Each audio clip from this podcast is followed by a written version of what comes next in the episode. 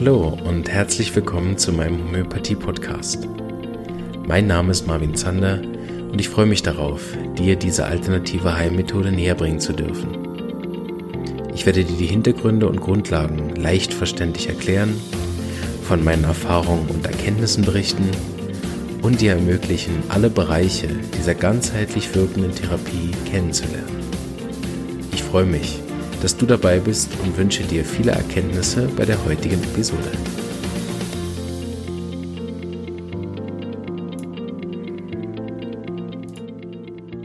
So, herzlich willkommen. Wie versprochen machen wir heute noch die Wiederholung der anderen Arzneien und sind dann gewappnet für ein bisschen äh, neue Arzneien und auch äh, dann Therapeutics, also die Arzneien nochmal unter einem speziellen Gesichtspunkt kennenzulernen. Und dadurch werden die Arzneimittelbilder dann auch ein bisschen breiter im Verletzungsfall werden. Mit der Zeit müsst ihr euch ein paar mehr Symptome merken. Deshalb schaut, dass ihr euch die Folgen auch mit den Grundlagen und den Wiederholungen noch ein paar Mal anhört. Dann sind auch die folgenden ähm, Folgen dann nicht zu verwirrend weil wir sind natürlich aufs Auditive ein bisschen reduziert. Wenn ich das sonst unterrichte, haben wir immer noch ein paar Bilder und so, dann kann man sich das besser merken. Gerade für die visuellen Typen ist, glaube ich, so über den Podcast zu lernen recht schrecklich. Ähm, deshalb äh, braucht man dann über die Wiederholung oder man holt sich eben einfach nur ein Buch und dann streicht man sich die wichtigen Sachen an und lernt es darüber. Ansonsten alle, die gern hören, dann einfach ein paar Mal hören, bevor ihr dann auf die Folgen mit den Therapeutics einsteigt oder die noch mehr neue Arzneien dazu bekommt. Weil sonst irgendwann hat man das Gefühl, es gibt so diese äh, Krise in der Schule, so nach dem ersten und zweiten hat man Gefühl, ja, kein Problem, die ganzen Mittel easy, easy. Und dann im dritten Jahr hat man das Gefühl, alle Mittel sind für alles und das ist ganz schlimm und man weiß überhaupt nicht mehr und wo jetzt die Unterschiede sind und überall kommen die in denselben Rubriken vor und ist ganz schlimm. Also diese Dreijahreskrise oder manche haben sie auch erst im vierten Jahr, je nachdem. Ich hatte sie im dritten Jahr der Ausbildung. Und nachher gibt es dann auch nochmal die Krise in der Praxis, wo man dann zwischendurch das Gefühl hat, ich weiß nichts. Und dann kommt der zweite, dritte Jahr, wo man das Gefühl hat, ach so, ach so, ach so. Und dann kommt das fünfte Jahr, wo man das Gefühl hat, no, no, ich kann es nicht. Ich hätte was Vernünftiges lernen sollen. Äh, es sind einfach zu viele Arzneien und ich kann die nicht unterscheiden. Je besser ich die studiere, desto ähnlicher werden sie und so weiter. Und äh, jetzt so langsam merke ich, dass äh, viel mehr Klarheit gekommen ist, auch seitdem ich selber unterrichte in der Schule und die Arzneien dann so vorbereiten muss, dass sie klar sind. Ähm, seither sind sie mir in der tieferen Ebene viel, viel klarer geworden. Aber bei bestimmten Arzneien denke ich immer noch, ja, gut, also wie soll ich die jemals unterscheiden? Blöd ist einfach, dass halt man kein Komplexmittel draus machen kann und dann einfach beide gibt. Das wäre keine Homöopathie und äh, ein sehr äh, gefährlicher Weg mit der Lebenskraft dann zu viele Impulse zu geben. Kann ich nicht empfehlen. Gut. Aber nicht von Komplexmitteln heute reden. Heute reden wir von Einzelmitteln und fangen schön an mit dem Erste-Hilfemittel Nummer eins, Mr. Arnica. Eins der äh, wichtigsten und besten Mittel in der Homöopathie. Deshalb wird es auch gern genannt der Diplomat der Homöopathie. Geht vor, so der erste Bote und sagt, hallo, hier bin ich und äh, ich kann ziemlich viele, ziemlich coole Sachen. Benutzt mich doch mal. Und ähm, ja, da habe ich ja auch das eine Interview mit der Notärztin äh, geführt, die der Homöopathie anwendet und die auch viel natürlich mit Arnika dann arbeitet im ersten Moment aber natürlich viele andere Arzneien auch noch kennt und dann ein breiteres Anwendungsspektrum hat, sodass dann auch andere Arzneien zum Zug kommen, die ich selber gar nicht so gut äh, kenne, weil sie eben nicht, ich ja selten mit dem Notfallwagen irgendwo hinfahre zu Notfällen. Aber Arnika, das erste Hilfemittel, ist das beste Mittel, weil es als Arzneimittelbild viele verschiedene Anteile einer Verletzung vereinen. Das zentrale Aspekt ist sicher einerseits die Blutung, weil viele Verletzungen natürlich mit einer Blutung einhergehen und damit ist Arnika ein super Mittel bei Blutungen, die durch eine Verletzung ausgelöst werden, also nicht Menstruationsblutung oder Blutungen unter Schwangerschaft, äh, unter Geburt oder so, oder genau auch unter Schwangerschaft. Das ist ja keine Verletzung, außer natürlich die Blutung während der Schwangerschaft ist nach einer Verletzung aufgetreten. Gibt immer mal wieder Fälle, wo man hört, Schwangere die Treppe runtergefallen und jetzt Blutungen. Also Annika sicher eine gute Wahl, damit anzufangen. Ähm, so, Annika hat diesen zentralen Aspekt der Blutung. Der zweite Aspekt ist eben der Aspekt, dass es Folge von Verletzungen ist. Typischerweise hat es diese Weichteilverletzungen, das heißt die Verletzung an irgendeinem Gewebeort, wo viel Fleisch ist, in Anführungsstrichen, Fettgewebe, Muskelgewebe oder was auch immer. Und der dritte Punkt, mit der wichtigste für Annika ist der Schreck, den man hat, den man im Prinzip ja bei jeder Verletzung hat. Also selbst wenn man sich den Kopf äh, unerwartet irgendwo stößt, äh, hat man wie einen kleinen Schreckmoment. Der muss sich jetzt nicht immer zu einem zu einem richtigen Schock ausweiten, dass man wirklich dann bei jedem Mal Arnika nehmen müsste. Man übersteht ja glücklicherweise auch den Großteil aller Verletzungen ohne homöopathische Arzneien.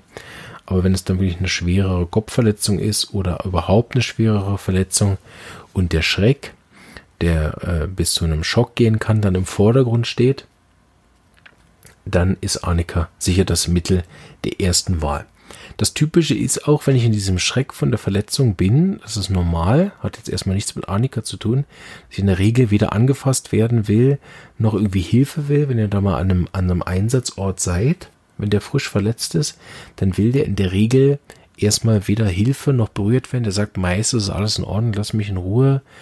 Ähm, und das ist bereits der Arnika-Zustand, will keine Hilfe. Und das ist natürlich interessant, dass Arnika in der Vergiftung, also über eine Arzneimittelprüfung, das Symptom gemacht hat, schickt den Arzt weg. Schickt alle Hilfe weg, will keine Hilfe und irgendjemand auf den genialen Gedanken gekommen ist, dass das ja unter einer Verletzung auch der Punkt ist, will keine Hilfe und dann Arnika verwendet hat für diese Verletzungssache. Da muss also irgendjemand sehr viel und gut mitgedacht haben, dass er diesen Twist, äh, äh, ja, Twitch, Twist gemacht hat. Ne, wie heißt es? Den Übergang. Ach, ich weiß nicht. Also die, sehe ich das im Kopf auf die geniale Idee gekommen ist, Annika dann auch für solche Momente zu verschreiben, basierend auf der Arzneimittelprüfung und dann so viele klinische Erfolge damit zu machen, weil ich natürlich Verletzungen ja nicht in der Arzneimittelprüfung heraus vergiften kann, sondern nur die Symptome, wie der Patient sich dann fühlt. Und der Arnika-Patient fühlt sich, als wäre ein LKW einmal über ihn rübergefahren oder über die Stelle rübergefahren oder als hätte da jemand draufgeboxt, gegengetreten, was natürlich auch sein kann. Vielleicht hat ja auch jemand draufgeboxt und gegengetreten. Ähm, und das eben typischerweise an Weichteilen. Arnika ist aber auch ein super Mittel bei Knochenverletzungen am Anfang, auch wenn es den Bezug nicht hat zum Knochen. Es gibt deutlich bessere Arzneien, die wir noch besprechen werden, die wirklich auch einen guten Bezug haben zu Knochenverletzungen. Aber im ersten Moment, äh, wenn der Knochen gebrochen ist, habe ich natürlich erstmal einen wahnsinnigen Schreck. Dann blutet es auch ein. Ähm, und ich will sicherlich an der Stelle weder berührt werden, noch will ich irgendwie angefasst werden. Und das ist ja der Hauptzustand von Arnika. Und ähm, deswegen hilft Arnika am Anfang auch bei Verletzungen des Knochens. Hier nochmal erwähnt sei der Umstand, dass wenn Arnika richtig und in der richtigen Potenz und zum richtigen Zeitpunkt gegeben wird, auch in Fällen von schweren Knochenverletzungen, äh, ich erinnere da nochmal an den, an den äh, komplizierten Bruch von Schulter, Oberarm und äh, Schulterblatt, der ins Spital kam, alle drei Bo Knochen gebrochen waren, aber dadurch, dass er Arnika genommen hat, weil die Frau eine ähm, Homöopathin ist, hat er tatsächlich von außen her keine ähm, Schwellungen in der Art, dass der Arzt äh, mehrmals überredet werden musste, überhaupt ein Röntgen zu machen. Und als er ein Röntgen gemacht hat, konnte man gar nicht schauen, wie schnell der Patient dann im Operationssaal war und operiert worden ist. So, da bitte darauf bestehen und nicht äh, euch vom Arzt belatschern lassen. Auch vielleicht je nach Arzt auch nicht erzählen, ja, ja, das ist, der hat jetzt keine Schwellung, weil ich einem Arnika gegeben habe, weil je nach Arzt, der dann euch noch unglaubwürdiger findet, sondern sagt einfach, ihr habt das enorm knacken gehört und ihr werdet einfach froh, wenn da ein Röntgen gemacht werden wird. Wir haben jetzt mehrere Fälle in den Jahren gehabt, wo das wichtig geworden ist, dass äh, die Patienten darauf bestanden haben, weil natürlich die Leute auch besser geworden sind darin, dann Arnika richtig zu verschreiben und dann eben die Schwellung nicht auftritt. Das muss man einfach unbedingt wissen. Ähm, jetzt habe ich hier gerade so ein Hintergrundrauschen. Moment mal. So. Äh, passend zum Vortrag äh, war der Rettungshelikopter hier. Äh, ich hatte aber keine Chance, Annika zu geben. aber die Rega ist vorbeigeflogen, respektive hat hier jemanden geholt bei uns. Nicht schlecht, hm? Ähm, vielleicht haben sie auch von meinem Podcast gehört und dachten, sie stören ihn mal. Nein. Okay, ähm, ich habe keine Ahnung mehr, wo wir waren, ähm, aber ich glaube, wir waren bei Annika und ich fasse einfach nochmal die wichtigen zusammen, Sachen zusammen, in der Hoffnung, dass wir dann alles haben. Also erstes wichtiges Mittel bei Verletzungen wegen der drei wichtigen Symptome oder respektive ähm, Probleme, die wir bei so einer Verletzung haben, nämlich der Schreck, die Blutung und die Verletzung. Und das ähm, Leitsymptom, also das, wo wir, was wir, was uns hilft, homöopathisch zu verschreiben und eben keine Schulmediziner zu sein, sondern auf den individuellen Zustand des Patienten zu verschreiben, das ist, will keine Hilfe, schickt den Arzt weg. Und das ist beim Patienten hauptsächlich deswegen so, weil er Angst hat vor Berührung, nicht berührt werden möchte und ähm, deswegen äh, auch keine Nähe äh, zulässt oder eben Hilfe einfordert. Und das kann natürlich im Gesamten sein, dass der ganze Mensch das nicht will oder die Stelle als solche will, dass sie nicht berührt wird an der Stelle, wo die Verletzung ist. Wir hatten ja vor, ich glaube, zwei oder drei Folgen ähm, diesen Spinnenbiss, der sehr gut gelaufen ist, ähm, wo auch der die Stelle nicht berührt werden wollte, ähm, wo, die, wo die Spinne gebissen hat und das ähm, war dann auch ein Arnika-Fall. So mit diesem Leitsymptom bewaffnet und mit den Grundlagen Wissen äh, über Arnika kann man eigentlich solche Fälle sehr gut behandeln. Arnika kann man auch von außen verwenden, also Arnika-Tinktur. Da ist einfach wichtig, dass Arnika äh, man nicht auf offene Wunden machen darf, sondern nur auf Prellungen ähm, oder andere Verletzungen. Und das bei Arnika von innen aber egal. Im Gegenteil, da ist es sogar bei Blutungen indiziert. Bei Kopfverletzungen hatten wir noch das spezielle Symptom, besser den Kopf sanft nach vorne legen. Das ist für Arnika die Verbesserung, weil er kann den Kopf nicht nach hinten nehmen. Und äh, bei Kopfverletzungen ähm, gibt es für mich auch eine Ausnahme. Normalerweise sage ich den Eltern, sie sollen mit den Verletzungsmitteln vorsichtig, selten, rar umgehen und immer wieder schauen, ob es wirklich auch indiziert ist. Bei meinen Kindern mache ich das so, dass ich über die Stelle mit der Hand versuche drüber zu fahren. Und wenn die Kinder das zulassen, kriegen sie auch kein Arnika. Wenn sie die Hand wegziehen, dann äh, schaue ich, wie schwer die Verletzung ist und dann gibt es äh, eine Gabe Arnika, meistens C30 oder C200.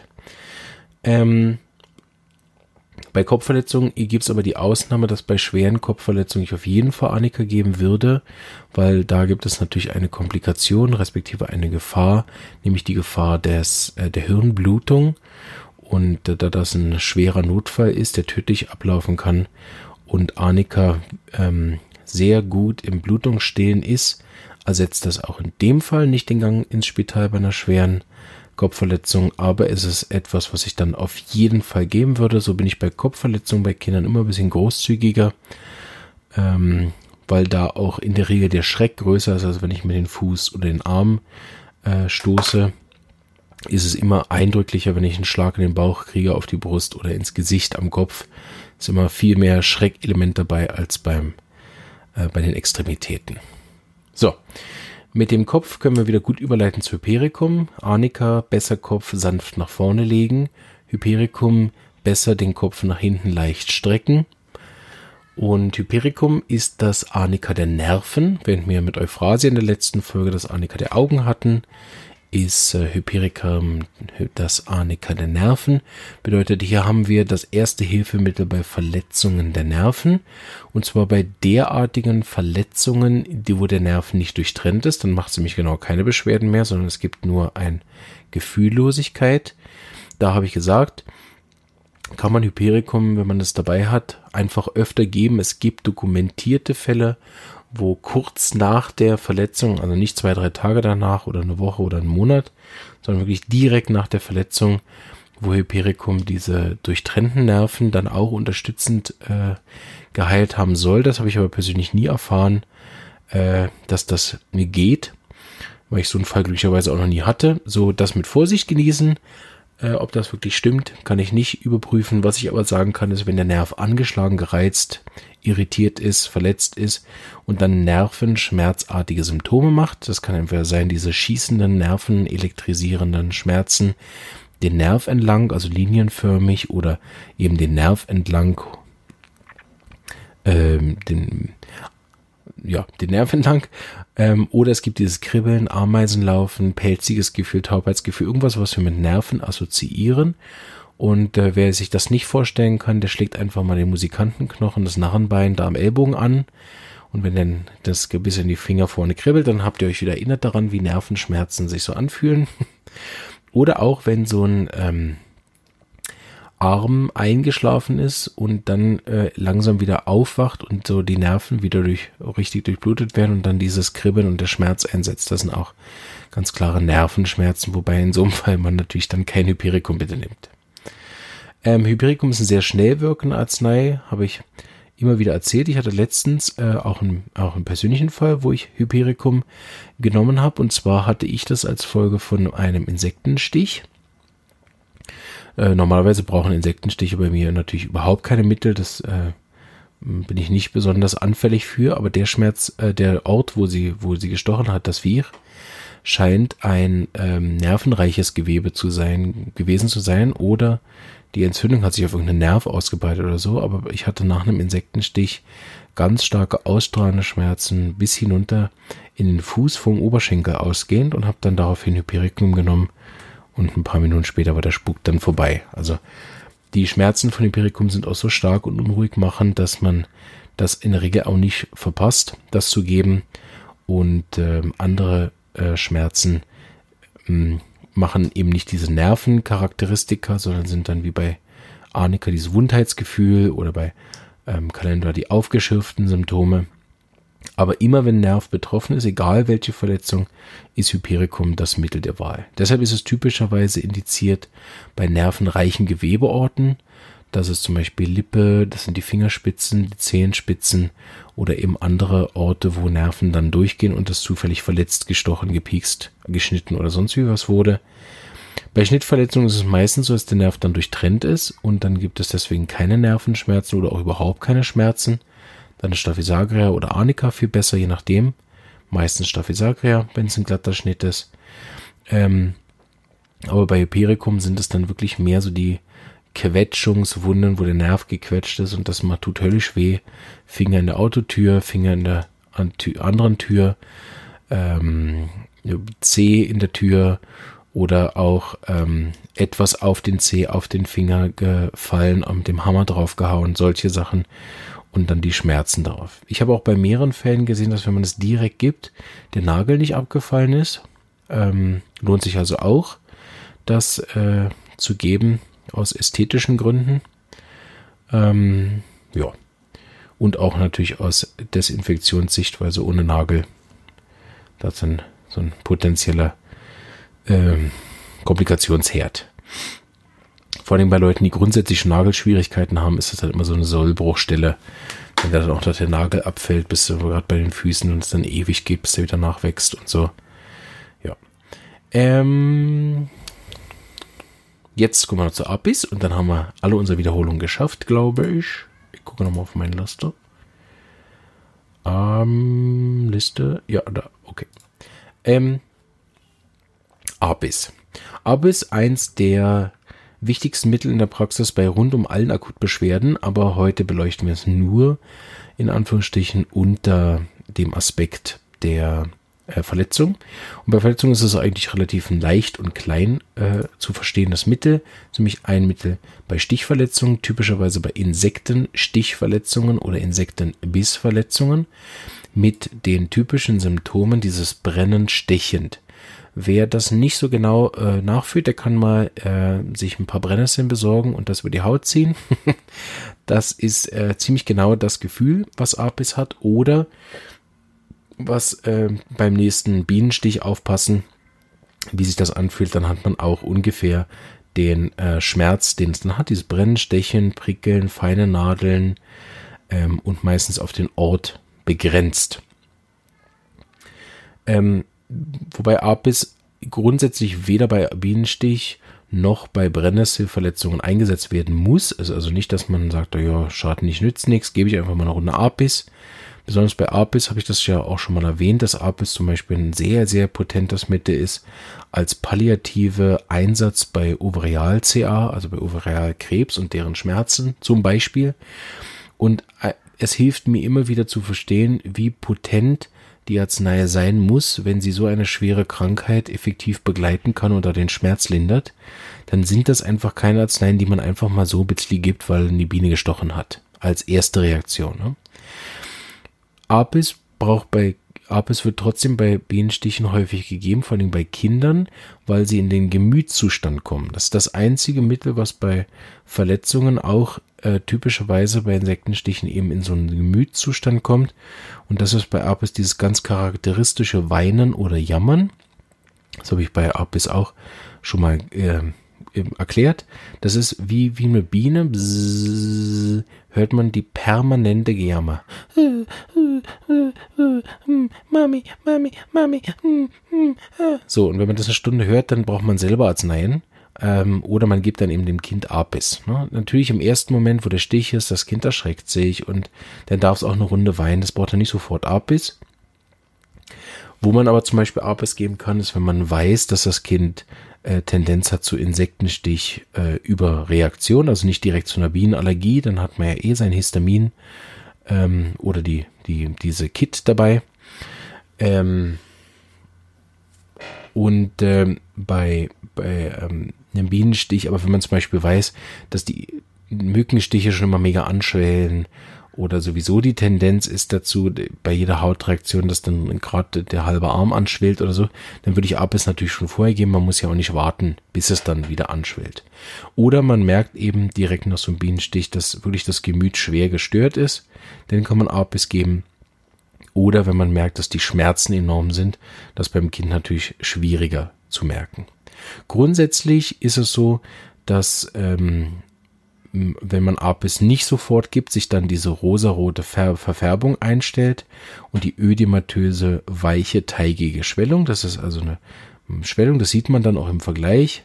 Kann man sonst mal Bilder auch eingeben ähm, im äh,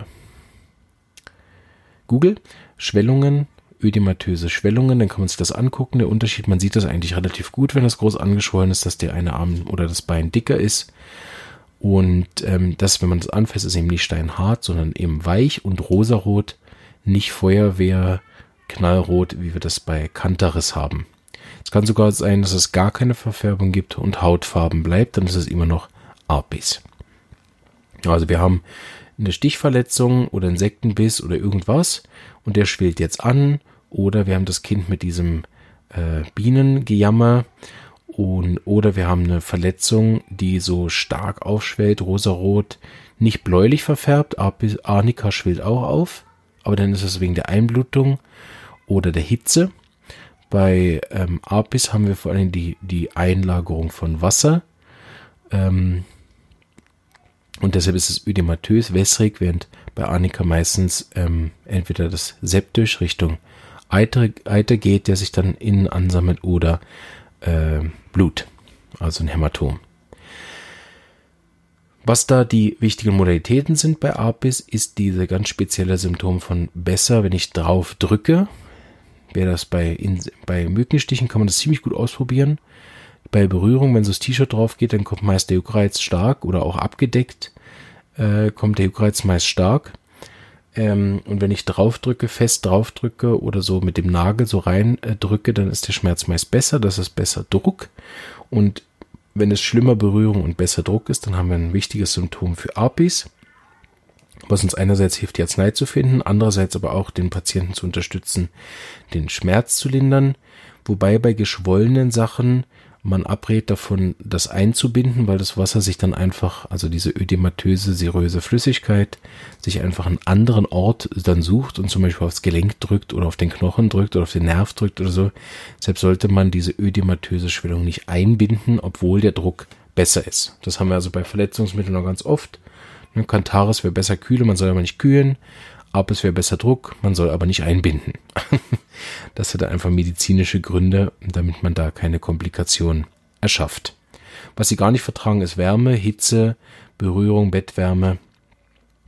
Und in der Regel, ab es, wenn sie in dem Zustand sind, laufen zur Mama hin, wollen, dass sie sich um sie kümmert, während Annika wegläuft und nicht will, dass man sich um sie kümmert. Gut.